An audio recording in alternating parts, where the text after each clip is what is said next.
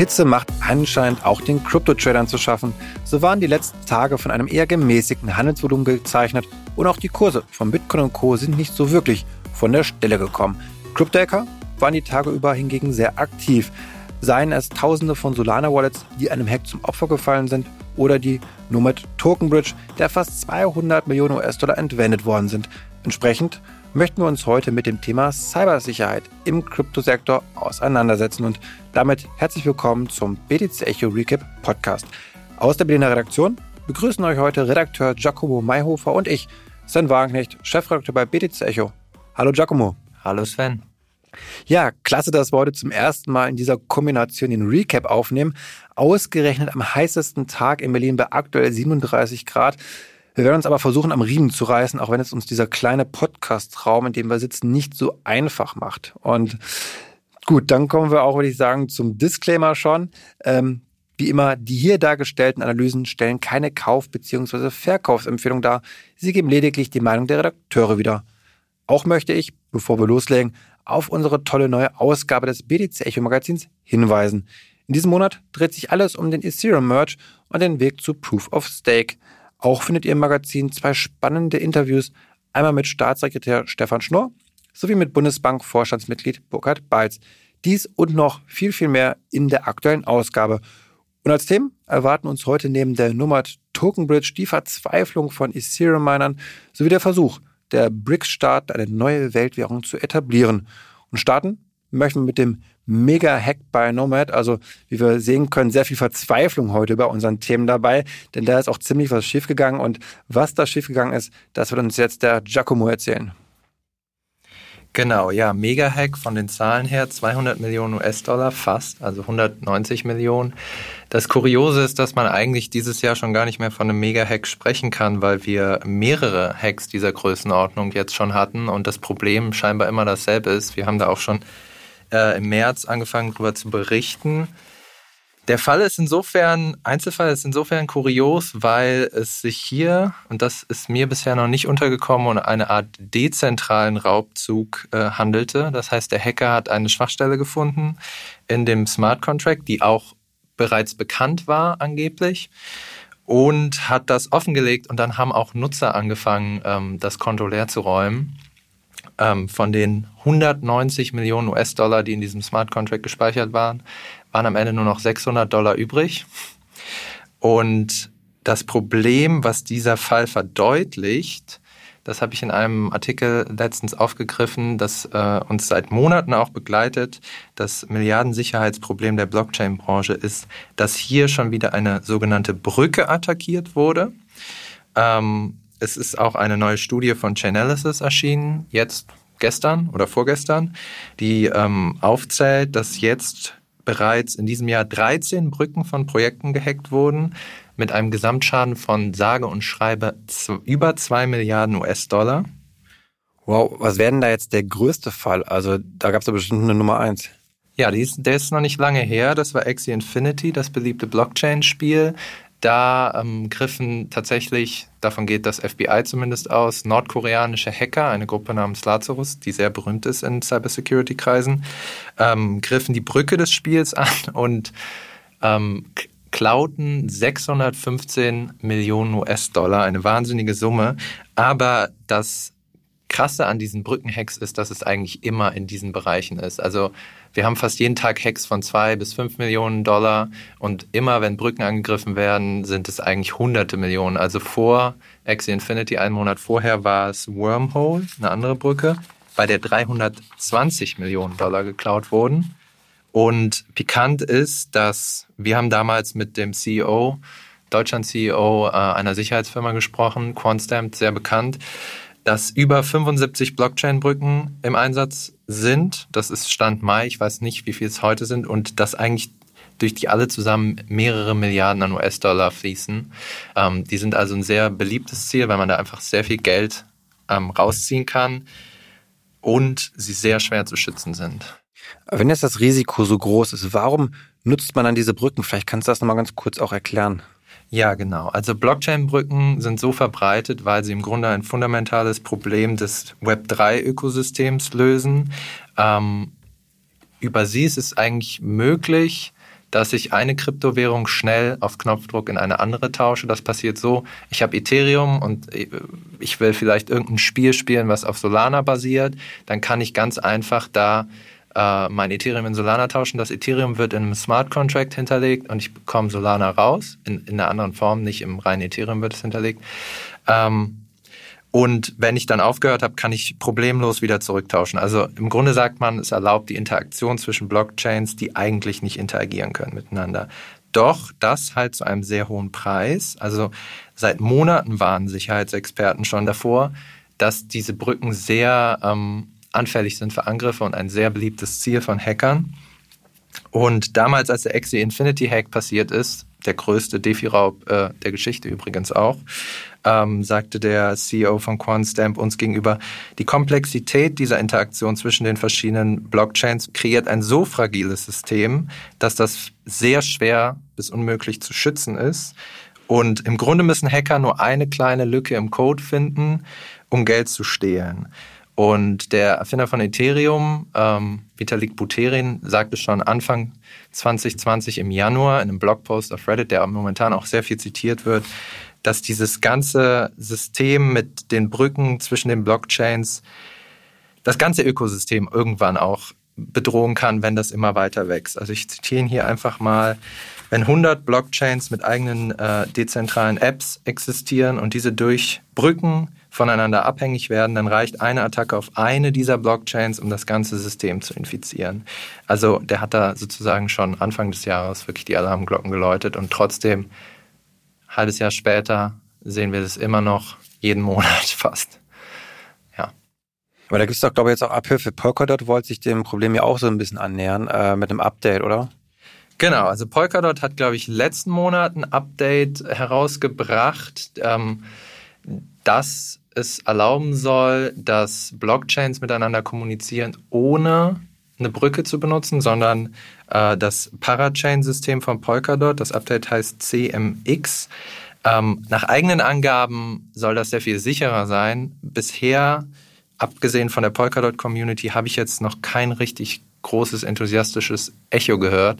Chainalysis hat äh, zum Beispiel aber auch gesagt, dass es einfach auch an der Zeit ist, dass die ganzen Blockchain-Plattformen ähm, einfach viel mehr in Sicherheit investieren. Also die sind da einfach sehr fahrlässig. Aber das heißt ja schon, man sollte echt mit Vorsicht diese Token Bridges genießen. Ich meine, ich finde es super wichtig, weil wir müssen ja schauen, dass die ganzen Blockchains miteinander kommunizieren, dass da ein Austausch stattfindet und, und da sind die auch sehr hilfreich. Aber wenn so viel daneben geht, ähm, ja, dann kann man, glaube ich, jedem nur raten, das mit kleinen Teilen seines Vermögens zu tun und sich vielleicht auch im Vorfeld zu informieren, ja, was gibt es da so für Security Ratings? Da gibt es, glaube ich, auch so Plattformen, meine ich, wo man das einschauen kann. Ne? Und ähm, ja, ich glaube, wir brauchen mehr Sicherheit, oder Giacomo? Sonst wird das nichts mit der DeFi Adoption. Genau, mehr Sicherheit. Das sagen eigentlich alle Experten. Äh, es gibt eine Plattform, die heißt DeFi Safety. Da sind 250 DeFi-Projekte aufgelistet. Die haben ein jeweiliges Ranking und da kann man einfach reinschauen, wie die verschiedenen Plattformen abschneiden. Ähm, was das Thema Sicherheit angeht und gerade auch Games, äh, ist gerade heute eine Studie veröffentlicht worden, wo 31 Gamify-Token untersucht wurden und davon haben 16, also über die Hälfte ein desaströses Sicherheitsrating bekommen und die Firma Hacken, äh, so heißt die tatsächlich, ähm, hat gesagt, dass die selbst die fundamentalsten und simpelsten Sicherheitsempfehlungen nicht beachten und dass es eigentlich nur eine Frage der Zeit ist, bis wir den nächsten Mega-Hack sehen. Also ja, da muss sehr viel nachgebessert werden. So viel zum Thema Cybersicherheit. Auch geopolitisch hat sich diese Woche viel getan. Die BRICS-Staaten fordern eine neue Weltreservewährung. Was hat es denn damit auf sich, Sven? Naja, sie wünschen sich wahrscheinlich eine. Fordern ist immer schwierig dabei. Also ganz kurz, bei den BRICS-Staaten handelt es sich um Brasilien, Russland, Indien, China und Südafrika. Und die hatten sich letztens erst getroffen und dann ja alle vereint, dass sie der eine mehr, der andere weniger, die USA nicht ganz so gut finden und natürlich vor allem auch den US-Dollar damit ja eher gerne schwächen würden. Und es geht jetzt nicht nur um das Geld als solches, also die Währung US-Dollar, sondern es geht auch natürlich immer dabei um die Infrastrukturen, auf denen sich das Geld bewegt. Und die sind ja aktuell auch noch absolut in westlicher Hand, also das SWIFT-System zum Beispiel für internationale Zahlungen, die ganzen Kreditkartenanbieter, aber auch die Weltbank, der IWF, e die Bank für internationalen Zahlungsverkehr, die BITS Genau. Ähm, da gibt es also verschiedene Institutionen, die eben sehr stark unsere Infrastrukturen regeln. Und die sind alle eben in westlicher, vor allem auch in amerikanischer Hand. Und darum geht es jetzt natürlich, die zu schwächen, beziehungsweise Alternativen zu schaffen, wo man eben nicht mehr so abhängig davon ist, was ja auch erstmal durchaus verständlich ist, ähm, sich aus dieser Abhängigkeit zu befreien. Und man muss dazu wissen, das Vorhaben ist nicht neu. Das ist seit vielen Jahren schon der Fall, dass man da nach Alternativen sucht. Aber es nimmt natürlich gerade besonders stark Fahrt auf. Wir erleben es in der Politik ja die enorme Spannung natürlich auch von Russland, vor allem ganz stark gepusht natürlich jetzt auch der Weg weg vom Westen, aber natürlich auch in China haben wir in den letzten Tage ja auch gelesen, was da ziemliche Spannung existiert mit den USA. Ähm, also da gibt es schon gute Gründe für die auf jeden Fall, ja, ihren eigenen Weg zu gehen, um sich auch nicht mehr sanktionieren lassen zu können. Denn das ist ja die große Gefahr, auch die Russland jetzt erleben musste, dass sie ja ausgeschlossen worden sind. Und ähm, jetzt ist natürlich die Frage, wie schafft man so etwas? Also diese Emanzipation von unseren westlichen Zahlungsverkehrsinfrastrukturen. Gegebenenfalls sogar mit einer eigenen Währung. Und das ist, naja, meiner Meinung nach schwieriger als gedacht. Denn man könnte jetzt natürlich so einen Währungskorb machen, darüber wird diskutiert eben bei den BRIC-Staaten, die machen da gerade so ein großes, ich will nicht sagen Brainstorming, aber man überlegt halt, was man da machen kann. Und wenn man jetzt alle Währungen zusammenpackt, die die haben, okay, dann habe ich eine vielleicht stabile, halbwegs stabile Währung, auch wenn wir gesehen haben, dass die Einzelnen natürlich extrem schwanken, schon gerade der Rubel natürlich, aber auch der brasilianische Real. Das sind alles keine wirklich stabilen Währungen und ähm, da muss man sich dann auch natürlich die Frage stellen, wer dominiert hier? Also ist es dann Russland, die den Ton angeben oder vielleicht eher China? Und mein Tipp wäre jetzt oder meine Vermutung wäre, dass in so einem Zusammenschluss dieser Länder es vor allem China wäre eigentlich, die hier, sag mal, wie die USA damals nach dem Zweiten Weltkrieg einen Standard dominieren, vielleicht auch ihre eigene Währung, den Renminbi, besonders stark dort durchsetzen, dass dieser dominierend ist. Also es wäre dann vielleicht vor allem auch ein Etappensieg von China und weniger von einem, ja, von Südafrika oder Russland, also den relativ gesehen schwächeren Ländern. Was man hier aber nie vergessen darf, ist, die mögen zwar, Ausnahme China in dem Fall, vom Bruttoinlandsprodukt jetzt keine Superschwergewichte sein. Im Vergleich zu den G7-Staaten zum Beispiel. Aber die meisten Menschen leben nun mal, oder die Hälfte der Weltbevölkerung in diesen Staaten. Also Indien, China natürlich jeweils mit rund einer Milliarde Menschen. Da kann jetzt USA, Europa nicht mithalten. Aber am Ende kommt es natürlich auch hier nicht nur auf die Bevölkerungsanzahl an, sondern auch um ja, andere machtpolitische Themen und vor allem die ökonomische ja, Macht, die man eben ausüben kann. Vor allem denke ich hier aber, dass digitales Zentralbankgeld natürlich sehr spannend sein kann. Hier, das ist von der Organisation deutlich einfacher, als wenn man jetzt irgendwie was papierhaftes, physisches ausgeben möchte. Das ist, glaube ich, überhaupt nicht in deren Ansinnen, ist überhaupt nicht angedacht zu etwas, zumal ja alle dieser Staaten mal mehr, mal weniger, aktiv ja, Forschung betreiben für digitales Zentralbankgeld. China ist natürlich sogar weltführend sozusagen in der, in der Reife ihrer digitalen Zentralbankwährung. Aber auch Russland oder Indien haben ja schon Ähnliches bekannt gegeben, dass sie hier sehr aktiv sind. Gleichzeitig aber natürlich keine großen Fans von Bitcoin sind. In China ist es sogar verboten. Ähm, auch Indien, Russland sind nicht gerade Liebhaber von Kryptowährungen. Also ich glaube schon mal, dass jetzt Bitcoin nicht unbedingt dann Teil eines Währungskorbes werden würde falls es soweit kommt. Das ist ja vielleicht auch die Hoffnung von manchem. Aber Rohstoffe sicherlich ja. Das könnte vielleicht in diese Richtung gehen, denn es sind ja sehr rohstoffstarke Länder dabei. Die könnten das vielleicht nutzen, um so ein bisschen die Währung zu unterlegen. Ähm, aber es ist, wie gesagt, ganz viel Spekulation gerade. Also da muss man wirklich sehr aufpassen, was dann am Ende wirklich bei Raum kommt. Ich denke, das haben wir schon öfter gesehen, solche Initiativen. Viel passiert ist nicht. Und da würde mich jetzt aber auch noch mal interessieren, Giacomo, wie schätzt du das Ganze dann ein, die Lage da gerade? Für wie realistisch hältst du es, dass jetzt eben die BRIC-Staaten nachher sogar eine eigene ja, Weltwährung vielleicht machen mit einem Basket? Ja, du hast es ja schon angesprochen. Also gerade jetzt in diesen Zeiten nehmen die Spannungen zwischen den BRICS-Staaten und den USA und besonders dem Westen zu. Und man hat es ja auch an den Reaktionen zum Ukraine-Krieg gesehen. Während im Westen das einhellig verurteilt wurde, hat sich China sehr zurückhaltend geäußert. Du hast jetzt die Situation in Taiwan, die relativ plötzlich eskaliert ist, wo man auch sieht, dass die Spannungen zwischen den USA und äh, China auf einem ja, einem Höhepunkt stehen schon vorläufig. Und da ist es natürlich wichtig, dass man sich finanziell unabhängig machen kann. Ich finde es ein bisschen beängstigend, weil man ja auch weiß, dass diese Abhängigkeit wirtschaftlich oft auch für Frieden gesorgt hat. Und wenn jetzt die BRICS-Staaten sagen, okay, wir machen sozusagen eine wirtschaftliche Union, um vom Westen frei zu sein, das ist irgendwie so ein Signal, was ich ein bisschen beängstigend finde. Ja. Das ist ein guter Punkt. Das, das macht wirklich Angst. Und das könnte natürlich bedeuten, dass es jetzt doch vielleicht schneller geht als gedacht, dass eben meine, meine Kritik, ja, das wird eh nichts, dann doch vielleicht falsch ist, denn sie haben jetzt eine enorme Motivation, gerade Russland, da jetzt doch schnell rauszukommen. Also wer weiß, vielleicht sehen wir da bald neue digitale ja, Währungskörbe von den BRICS-Staaten. Wir werden es sehen.